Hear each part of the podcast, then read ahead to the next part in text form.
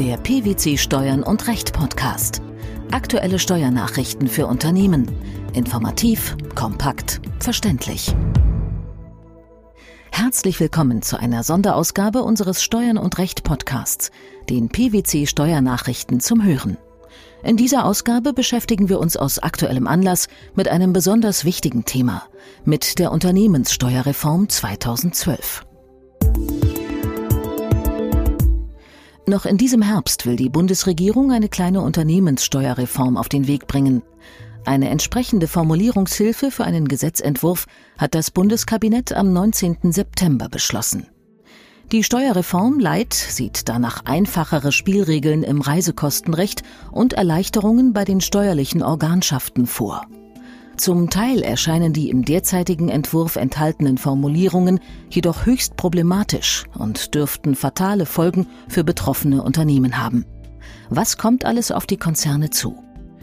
Mit den geplanten Änderungen bleibt es zunächst im Großen und Ganzen beim deutschen Modell zur Konzernbesteuerung.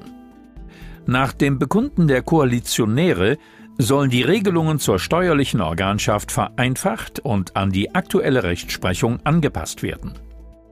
Dem noch Anfang des Jahres propagierten großen Wurf, damit ist der Umbau der steuerlichen Organschaft zu einer Gruppenbesteuerung wie in Frankreich gemeint, wurde hingegen aus Kostengründen eine Absage erteilt.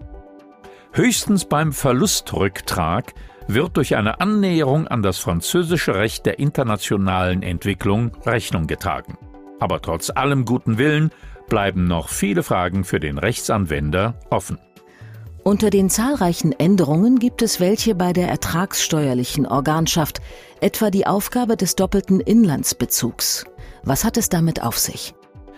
Für Organgesellschaften, die ihren Satzungssitz innerhalb der Europäischen Union oder in einem Staat der Europäischen Währungsunion haben, wird der sogenannte doppelte Inlandsbezug aufgegeben, wonach als Organgesellschaften nur solche Kapitalgesellschaften in Betracht kommen, die sowohl ihren Sitz als auch den Ort der Geschäftsleitung im Inland haben. Lediglich der Ort der Geschäftsleitung soll sich weiterhin zwingend im Inland befinden müssen. Der Hintergrund ist, dass die Europäische Union in einem Vertragsverletzungsverfahren explizit die einschlägigen Vorschriften des Körperschaftssteuergesetzes für die Anerkennung der steuerlichen Organschaft aufgegriffen hatte. Demnach verstößt der doppelte Inlandsbezug nach Ansicht der Kommission gegen die Niederlassungsfreiheit. Die Neuregelung soll deshalb rückwirkend auf alle noch offenen Fälle anwendbar sein. Wie wird das deutsche Besteuerungsrecht durch die Neuregelungen abgesichert? Es wird jetzt für alle potenziellen Organträger unterschiedslos darauf abgestellt, ob die Beteiligung an der Organgesellschaft einer inländischen Betriebsstätte des Organträgers zuzurechnen ist.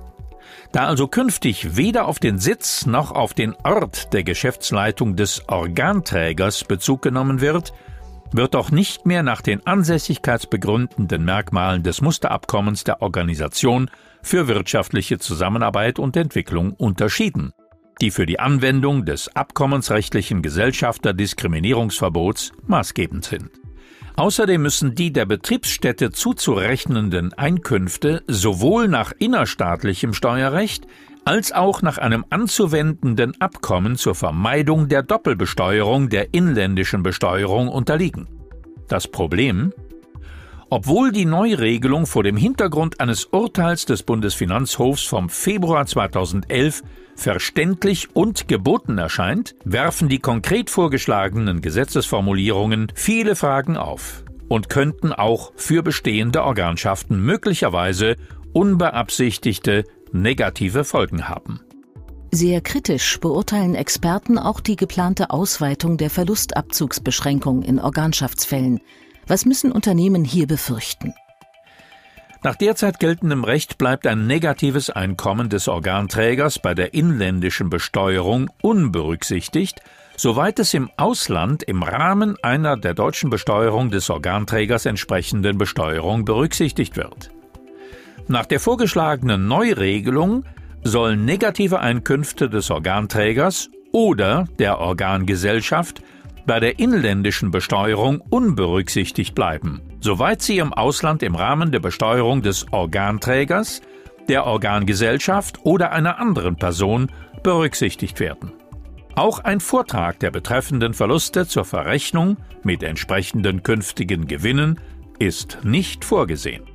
Der vorgesehene Wortlaut der Neuregelung geht damit weit über den eigentlichen Anlass für die Neuregelung, die Aufgabe des doppelten Inlandsbezugs hinaus. Es wird bei den nun denkbaren doppelt ansässigen Organgesellschaften eine doppelte Verlustnutzung durch Einbeziehung in eine ausländische Gruppenbesteuerung befürchtet. Wieso ist das so? Das ist deshalb der Fall, weil negative Einkünfte zukünftig nicht mehr im Rahmen einer der deutschen Besteuerung des Organträgers entsprechenden Besteuerung, das heißt also im Rahmen einer Art Gruppenbesteuerung, berücksichtigt werden, sondern im Rahmen der Besteuerung des Organträgers, der Organgesellschaft oder irgendeiner anderen Person im Ausland. Nach diesem Wortlaut wären zum Beispiel bereits sämtliche Fälle betroffen, in denen negative ausländische Einkünfte des Organträgers oder der Organgesellschaft, zum Beispiel Betriebsstättenverluste im Inland, nicht der Freistellungsmethode unterliegen. Gleiches gilt für negative inländische Einkünfte, die im Ausland nicht der Freistellung unterliegen. Auch bei falsch ermittelter Gewinnabführung soll es Konsequenzen geben. Die Formulierungshilfe sieht vor, dass für die Frage, ob der zutreffende Gewinn abgeführt bzw. der zutreffende Verlust ausgeglichen worden ist, auf den handelsrechtlichen Jahresabschluss abzustellen ist. Das stimmt. Wenn der betreffende Jahresabschluss wirksam festgestellt wurde und dieses Ergebnis der Gewinnabführung oder Verlustübernahme zugrunde gelegt wurde, dann ist es für die steuerliche Beurteilung unbeachtlich, wenn sich später herausstellt, dass das Jahresergebnis objektiv betrachtet unzutreffend ist, weil der Jahresabschluss fehlerhafte Bilanzansätze enthält. Der Gewinnabführungsvertrag wäre trotzdem bei Vorliegen der weiteren Voraussetzungen als tatsächlich durchgeführt anzusehen, wenn der Fehler spätestens in dem nächsten nach Bekanntwerden des Fehlers aufzustellenden Jahresabschluss der Organgesellschaft und des Organträgers korrigiert und das Mehr- oder Minderergebnis abgeführt bzw. ausgeglichen wird. Zur Vermeidung von Streitigkeiten darüber, ob das dem Vollzug eines Gewinnabführungsvertrags zugrunde gelegte Jahresergebnis mit der erforderlichen Sorgfalt ermittelt worden ist, sieht die Formulierungshilfe Möglichkeiten vor, wie der Nachweis geführt werden kann. Er gilt als geführt, wenn der Jahresabschluss durch den Abschlussprüfer bestätigt ist.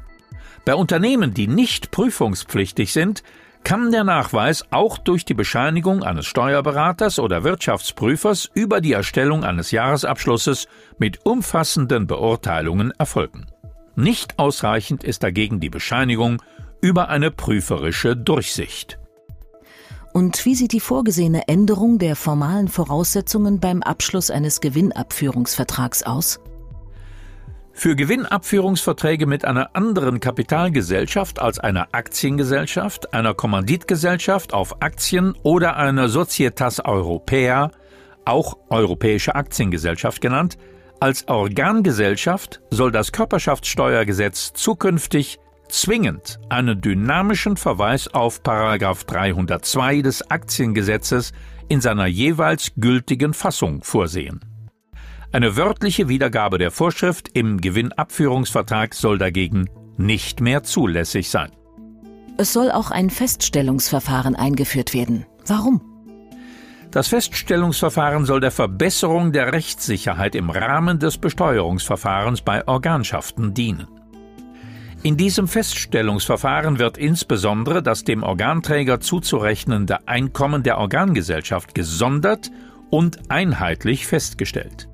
Und gleichzeitig beinhaltet das Feststellungsverfahren auch die grundlegende Beurteilung darüber, dass eine steuerliche anzuerkennende Organschaft vorliegt.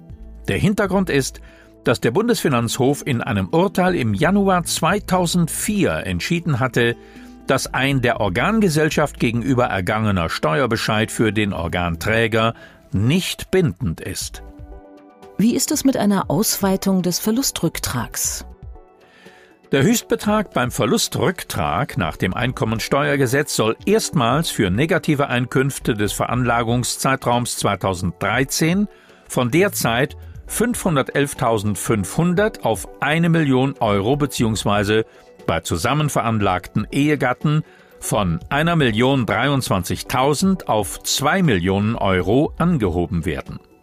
Hierdurch wird ein Vorschlag aus dem Grünbuch der deutsch-französischen Zusammenarbeit aufgegriffen. Die Erhöhung des Verlustrücktrags auf 1 Million Euro gilt auch für Kapitalgesellschaften und andere Körperschaftssteuerpflichtige. Überdies soll es beim Reisekostenrecht Vereinfachungen und Vereinheitlichungen geben. Welche Bereiche sind davon betroffen? Davon betroffen sind die Verpflegungsmehraufwendungen, die doppelte Haushaltsführung, Unterkunftskosten und die Definition der regelmäßigen Arbeitsstätte. Genauer gesagt bedeutet dies Folgendes. Um den Bereich der Verpflegungsmehraufwendungen zu vereinfachen, wird die gegenwärtig geltende dreistufige Staffelung der abziehbaren Pauschalen und Mindestabwesenheitszeiten durch eine zweistufige Staffelung ersetzt. Dabei wird auf einen Teil der Mindestabwesenheitszeiten verzichtet und die Berechnung der Drei-Monatsfrist vereinfacht. Um den Bereich der doppelten Haushaltsführung zu vereinfachen, wird für das Inland auf die Ermittlung der ortsüblichen Vergleichsmiete verzichtet und stattdessen auf die tatsächlichen Unterkunftskosten abgestellt. Als Unterkunftskosten für eine doppelte Haushaltsführung im Inland können daher zukünftig die dem Arbeitnehmer tatsächlich entstehenden Aufwendungen für die Nutzung der Unterkunft oder Wohnung angesetzt werden, höchstens jedoch 1000 Euro je Monat. Dieser Betrag umfasst alle für die Unterkunft oder Wohnung entstehenden Aufwendungen, zum Beispiel Miete inklusive Betriebskosten und Pachtgebühren für Kfz-Stellplätze. Auch die Dauer der Abziehbarkeit der beruflich veranlassten Unterkunftskosten während einer Tätigkeit an einer Tätigkeitsstätte, die nicht die erste Tätigkeitsstätte ist, wird neuerdings gesetzlich geregelt. Beruflich veranlasste Unterkunftskosten im Rahmen einer solchen Tätigkeit sind danach im Zeitraum von 48 Monaten unbeschränkt als Werbungskosten abziehbar. Nach diesem Zeitraum werden sie nur noch bis zur Höhe der vergleichbaren Aufwendungen im Rahmen einer doppelten Haushaltsführung als Werbungskosten berücksichtigt. Zu guter Letzt wird außerdem der bisher unbestimmte Rechtsbegriff der regelmäßigen Arbeitsstätte durch erste Tätigkeitsstätte ersetzt und gesetzlich definiert. Entsprechend der Rechtsprechung des Bundesfinanzhofs wird dabei höchstens noch eine Tätigkeitsstätte je Dienstverhältnis mit beschränktem Werbungskostenabzug vorgesehen. Die Bestimmung dieser einen Tätigkeitsstätte erfolgt vorrangig anhand der arbeits- oder dienstrechtlichen Festlegungen. Im Zweifel ist die räumliche Nähe zur Wohnung des Steuerpflichtigen maßgebend. Die Unternehmenssteuerreform 2012 und die Folgen für Konzerne. Das war das Thema einer Sonderausgabe unseres Steuern und Recht Podcasts, den PwC Steuernachrichten zum Hören. Wir freuen uns, dass Sie dabei waren und hoffen, dass Sie auch das nächste Mal wieder in die PwC Steuernachrichten reinhören. In der Zwischenzeit finden Sie weitere Informationen über den Fortgang des Gesetzesentwurfs sowie andere steuerliche Beiträge zum Nachlesen in unserem Blog unter blogs.pwc.de slash steuern und recht.